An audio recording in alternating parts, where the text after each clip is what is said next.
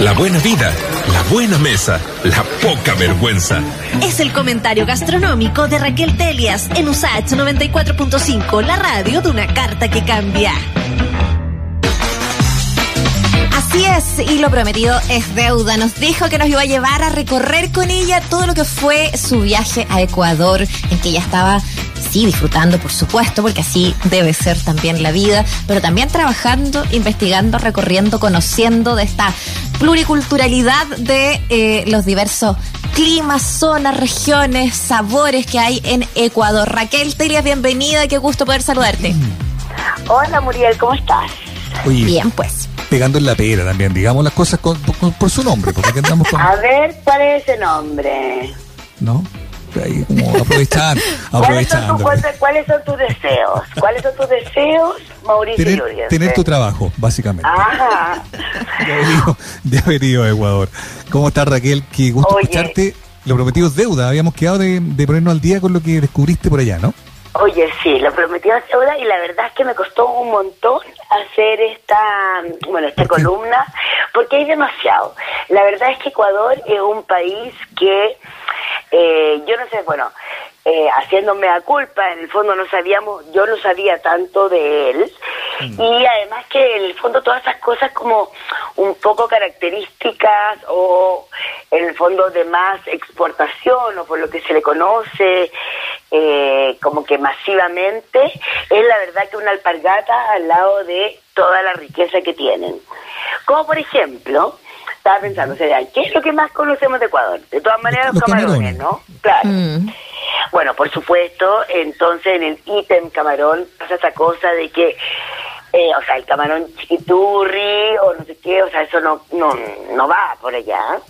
Hay unos camarones gigantes, o sea, el más chiquitito puede ser el que nosotros conocemos acá como el de 30, el tal de 3640 que quiere decir básicamente que en un kilo vienen 36 a 40 camarones.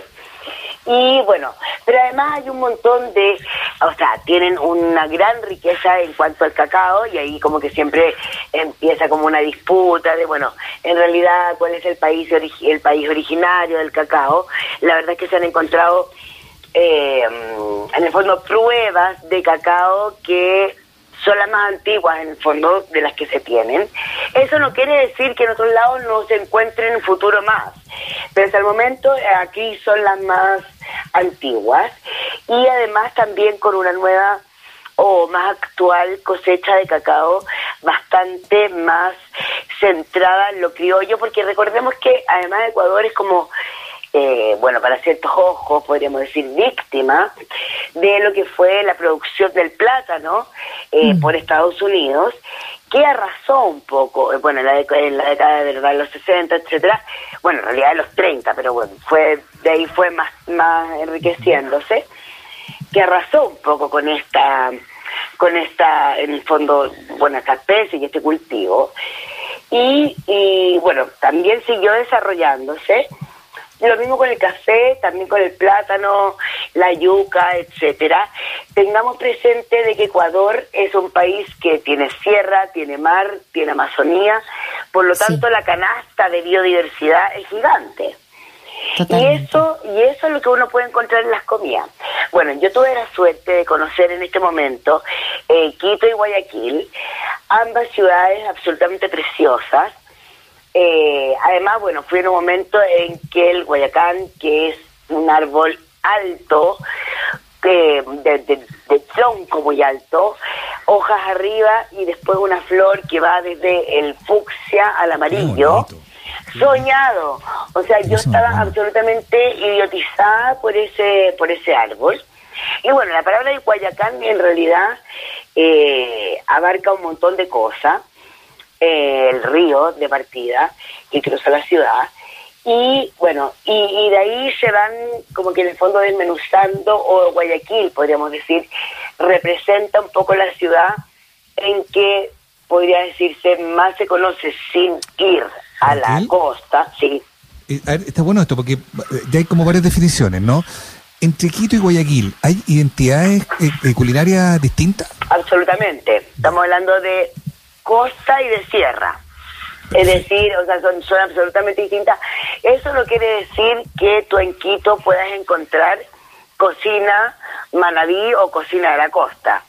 Porque una de las cosas también más eh, características, podríamos decir, de las aguas o de mariscos o de bivalvos ecuatorianos son las conchas negras, que también son muy conocidas en, en Perú, por cierto, y vendría siendo como una almeja un poco más chica, negra, y eh, por lo mismo, mira, yo no sé si esto nos pasa a nosotros, chilenos, que tenemos tanta intensidad marina, del sabor marino, que aunque en otros lados digan, oye, esto es súper fuerte, a uno le parece no tan fuerte. Entonces, para ellos, efectivamente, si uno piensa, por ejemplo, en las carnes del camarón, es efectivo que encuentren estas eh, conchas que son un poco más fuertes, un poco más incluso arenosas, porque de hecho vienen de las raíces de los manglares, en este caso del manglar Esmeralda, que queda ahí en la costa, ¿verdad? Eh, podríamos decir la costa oeste, obviamente, porque es la única costa de Ecuador, un poquito más tirado hacia el norte. Y tienen estas conchitas eh, negras, que son como las almejas chicas, y que uno la puede ver tanto en ceviches, eh, bueno, asadas, o sea, en el fondo a la parrilla. Y eso es algo bien característico y bien también energético. Oye, pero... Pero eso, eh, que, que tú dices energético, súper característico, pero eh, uno piensa como características eh, de, de, ahí del mar, y claro, tú decías también sierra, entonces, ¿qué, sabores vamos sintiendo ahí? ¿Cómo, cómo adoban, cómo alinean? ¿qué, pasa ahí con eso? Porque como, como buscando también el, el qué están haciendo distinto según el lugar, o, o, si tiene que ver efectivamente con, con, con, un aliño que quizás o un adobo que a lo mejor es más generalizado en el país, pero también tiene que ver con cada sector según la naturaleza que tienen ahí. ¿Cómo es eso, Raquel? Mira, varias cosas, Muriel, porque en el fondo, bueno, nosotros sabemos que cada gastronomía o cocina responde a su territorio. Y acá yo creo que hay dos cosas bien marcadas. Eh, es un poco divertido porque esto pasa como, a ver, si somos honestos, también pasa con nosotros. Es como que si tú le dijeras, bueno, ¿cuántos platos chilenos tienen pino? varios, ¿verdad? La empanada, mm. Eh, el pastel de papa, el pastel de choclo, etcétera. Acá pasa lo mismo, pero con el plátano verde. El plátano verde quiere decir el plátano literalmente verde, o sea, el que no está maduro, con el que hacen un montón de cosas. Desde el bolo verde, que es como una, una gran, podríamos decir, albóndiga en que se machaca el, el plátano una vez o eh, hervido o frito y se puede rellenar con chicharrón, con carne, con pescado, etcétera. La otra cosa que tiene el mar, mm. hiper, hiper característico y además hiper ancestral, es el maní. El maní es muy divertido porque nosotros como que casi siempre lo entendimos, lo entendemos, ¿verdad? Eh, como, el picoteo. como, una, como un picoteo, pero básicamente es una, o sea, eh, científicamente es una legumbre. Y de ahí que, y de ahí que, bueno, eh, existen muchas variedades y que también eh, se ve muy bien en esta zona y que lo ocupen un montón. Lo ocupan para una cosa bien sagrada que tiene la costa eh, ecuatoriana que se llama la salprieta que mezcla un poco de maíz seco con el maní, con diferentes hierbas como el cilantro, el achiote, etcétera, y se lo echan a todo, desde un postre Mm. Es que lo encuentro eh, impresionante la versatilidad, o sea, todo lo que nos has, lo has contado en este rato es totalmente distinto entre sí. Eh, ya, yo tengo que saltar ahí porque tú tienes algunos recomendados, son recomendados de acá, podemos encontrar hasta acá porque podemos encontrar efectivamente hoy día plátano verde acá hace rato, eh, quizás muchos de estos productos es posible tener acceso, echar mano, ¿tenemos posibilidades de probar también esta cocina tan versátil acá? No, por supuesto. A ver, eh, acá, por su, a ver, yo creo que esencialmente uno nunca debe pretender eh, encontrar en su lugar, o sea, encontrar la mejor cocina de un lugar en otro lugar que no sea su procedencia. Es decir, nosotros acá en Chile vamos a encontrar, ¿verdad?, versiones, cocinas, etcétera, y por supuesto pueden asemejarse. Y además, seguramente, y como es en este caso, es un lugar muy visitado por ecuatorianos. Donde se reencuentran ya tanto presencialmente entre ecuatorianos como también con, con, sus sabores. Bueno, es el mejor indicativo de, de, qué tan qué tan cercano es a la comida de origen, digamos, ¿no? ¿Cuál, sería uno de esos lugares? Mira, hay uno que yo lo conocía cuando estaba en otro en otro local que era más acá tirado para Independencia y bueno, Recoleta, que se llama Don Bolo Restaurant. Y Don Bolo yo creo que es como un gran representativo, además, bueno, tiene esa gracia eh, de también, por supuesto, ser parte de como banquetería y si uno quiere hacer algo para la casa también se puede, etcétera. Pero, por supuesto, el consumo en el local queda en eh, Arturo González, que es en, en, la, comuna de Macul. Y ahí uno puede comer, mira, eh, como, como buenos trabajadores, o como mal inmigrantes, no sé cómo decirlo, como de, castigo de inmigrantes, trabajan un montón, está abierto prácticamente todos los días, los lunes no, a menos que sea feriado, cosa que sabemos que suele ocurrir en Chile. Así que bueno, aquí podemos encontrar un montón de sabores eh, ecuatorianos bien tirados a la costa. Está como recomendado el encebollado, el encebollado allá en Guayaquil y en la costa se come en se come en la mañana. A ver, es como si yo les dijera acá en, en, Chile come, eh, se come la cazuela en la mañana y eso pasa en el campo, efectivamente, cuando tú quieres... Sí, porque en el campo se come, o sea, eh, el, el trabajador agrícola sí come una cazuela en la mañana porque es algo que tiene mucha proteína, que además entra el calor, etcétera, etcétera. La fuerza va todo el día, sí, por todo el trabajo exacto. Y lo mismo pasa por allá, con este encebollado, que es básicamente un caldo de yuca con pescado, por supuesto cebolla, bastante también tiene un poquito de maní, como siempre, en toda esa comida eh, eh de, en el fondo de la, de la costa.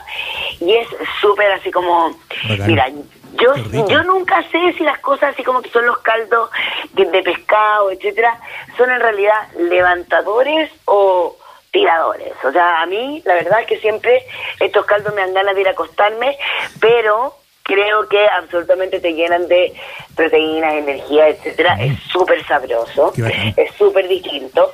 Acá tienen también este bolo, que es esta pasta, ¿verdad?, que acabamos de contar de, de plátano.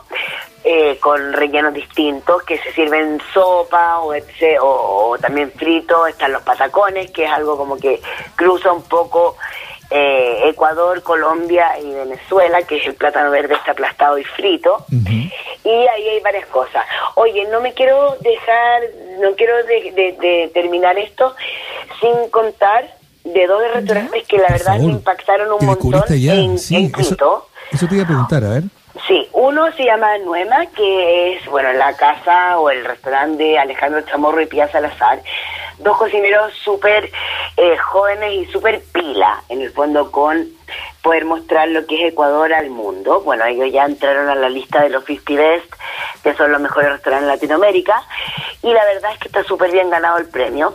Tienen una búsqueda de sabores y de ingredientes eh, por todo Ecuador, y también, eh, mira, no sé si eh, puestos como en la actualidad o también usando las técnicas y las preparaciones antiguas o tradicionales para sorprenderte con sabores alucinantes. O sea, yo creo que si uno va a Quito, de todas maneras tiene que pasar por, por Nuema, porque la verdad es que dejan para atrás, eh, tienen tienen súper, súper, o sea, como que no sé, tú vayas a probar un eh, bocadito de, qué sé yo, llama con... Eh, eh, qué sé yo, papas nativas o papas andinas, en el fondo con, encurtidas. Hay, es como la cocina un poco más que te sorprende. Oye, qué bueno. Sí, yo la que Y esto en Quito, Qué, importante tener estos datos a la mano de repente cuando, cuando ya se empiezan a abrir más las fronteras y las posibilidades de viajar, si está la posibilidad de darse una vuelta ahí por Ecuador, qué bueno tener el dato de dónde comer bien, dónde comer Oye, eh, anoten, entonces, este Nuema y además otro que se llama Quito, que eh, bueno, que, que también es súper creativo y es súper eh, como puesto al día de, de, de ciertas como eh, preparaciones también antiguas, o sea, tiene por ejemplo, no sé, una como hojarasca de papas nativas, increíble, así como que te comís como un pastel de papas fritas laminado, increíble. Ay, qué rico. pero además tiene el cuy o el cuye, que es verdad este tipo de roedor tan tan abundante en toda la, en todas las zonas como más andinas, muy muy comido en Perú, también en Bolivia. Uy, ahí no puedo. No, es que a ver. pero, pero, o sea, te apoyo. Decir, no, pero yo te voy a decir, este cuy, yo que he ido a Arequipa, que he buscado, eh, yo, yo como cuy, o sea, si es que es característico de una ciudad, de todas maneras lo pruebo, y la verdad es que como este, lo he probado. Es como, bueno, la verdad es que yo cada vez que me dicen, ay, ¿cómo comes el cuy? Bueno, ¿cómo tú comes conejo? O sea, prácticamente lo mismo. Es lo mismo. Eh, claro, y la verdad es que como lo prepara, eh, bueno, Sebastián Pérez o Juan Sebastián Pérez, también como le escriben mucho, pero yo le dije, yo le dije siempre de Seba, eh, Sebastián Pérez es impresionante, o sea, de una humedad increíble, de un crujir de piel alucinante, o sea, yo, si es que de verdad vuelvo a ir, o como pienso ir, lo, lo seguro que hago en Quito es ir a comerme este cuy, alucinante. Así que bueno, hay un montón de, de, otros datos. Por supuesto, siempre cuando uno va a una ciudad tiene que visitar los mercados centrales, eh, bueno, los mercados de comida. Ahí se van a alucinar con la, el festival de, de frutas y verduras que tiene que tiene Ecuador, unos jugos increíbles, unos, unos horneados que son los Una fruta gigante. Sí, bueno, la guanada. todo. No, sí, la verdad es que eh, es súper alucinante, es súper rico poder eh, también como comer y conocer las tradiciones culinarias del mismo continente, ¿no? Así que eso es muy rico. Eso, oye, qué bueno. Todos estos datos van a quedar alojados como siempre a través de diariosach.cl. Ahí buscan nuestro programa, buscan el, hashtag Raquel Telias o Escena Viva. Van a encontrar también estos, estos datos para que los puedan seguir. Raquel, qué buen recorrido que nos dejaste. Gracias por el viaje virtual ahí a, este Ecuador. Un, abrazo, nos vemos. Chao. Chao. Chao, Raquel.